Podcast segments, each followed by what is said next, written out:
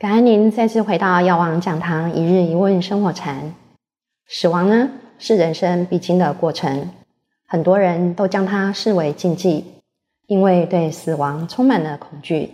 今天我们要来请问师父：人在往生的时候，为什么会业力现前？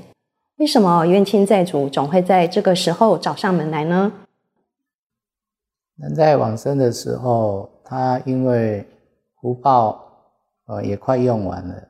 会感觉到说，哎，这个这个时候好像业力都来了。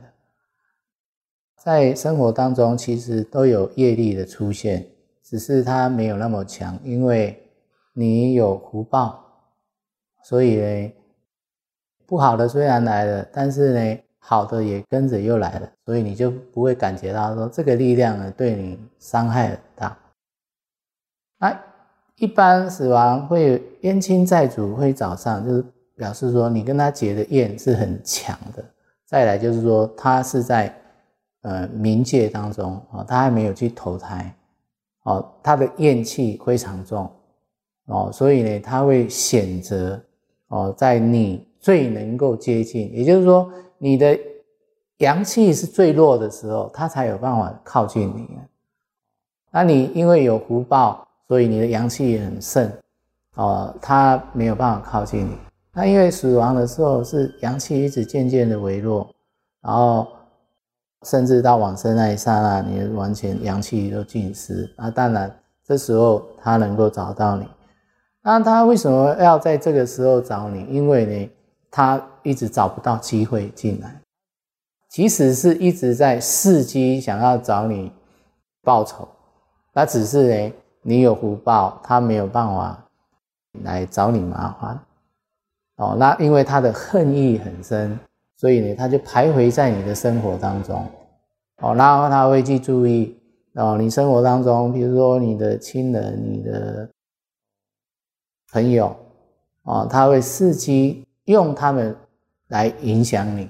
那当然，你的亲朋好友，他可能如果是福报呢比较没有那么。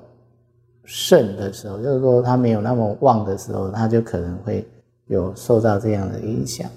好，那就会因为他出了问题，那你就要关心他，你就要为了他做什么？哦，所以呢，他冤亲债主是无孔不入，就是说他都想尽办法了，呃，就是要找你麻烦，那要让你呢，呃，很苦，甚至在往生那一刹那，他出现是要让你。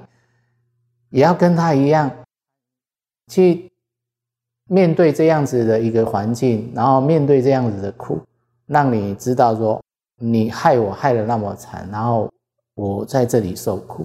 哦，他看到你受苦，他就高兴。哦，因为呢，他的气呢就消了一些。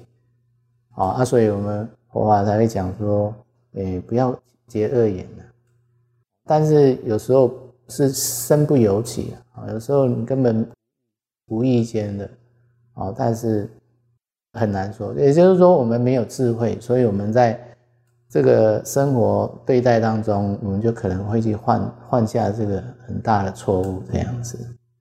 那再请问师傅，是不是我们到寺院或法会的时候，帮这些冤亲债主写牌位，就可以化解我们跟他的种种恩怨呢？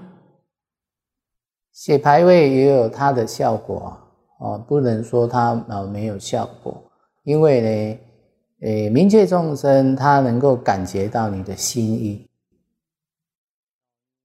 比如说哦，你呃因为这一件事情，然后你很苦，一直找不到方法解决，所以呢，你有一些善根福德哦，那你接触到佛法，那佛法里面呢有教我们怎么样的忏悔，哦，那借由这样子的忏悔。哦，虽然你不知道说，哎，过去你害了谁？哦，那被你害的这个冤亲债主呢？他知道，因为呢他是受害者，所以他耿耿于怀。但是你不知道，你已经又投胎了。哦，只是呢你是人，他是在冥界，但是他那个怨没有消除。哦，所以呢他就想要呢来找你麻烦。哦，那你在为他立这些。牌位，也就是说，你的心意里面，我不知道我以前怎么样啊，但是我希望我要跟我有结怨的这些这些众生，这些哦冤亲债主都能够解掉这个这个环节不好的环节。那这个不好的环节解了，嗯，你也快乐，我也快乐。你是用这样子的想法，哦，所以它是有效的。再来就是说，哎，如果他的恨意很深，不是你一次、两次、三次，呃，就能解决的。哦，可能你在这一世当中做了很多，但是他还是那个恨意没有消。那也有的就是说，哎，你已经发出这样子的善意。他感受到了，好了，不找你麻烦了。也就是说，在于你，你过去这个冤亲债主，在于你过去当中他的心性的问题。有的人很容易原谅别人，有的人他就是一点小事情，他就能够把你闹得天翻地覆。哦，所以就是恐怖的人，这种冤亲债主就很难解决。感恩师父的开示，也感谢您今天的收看《药王讲堂一日一问生活禅》，我们下次见。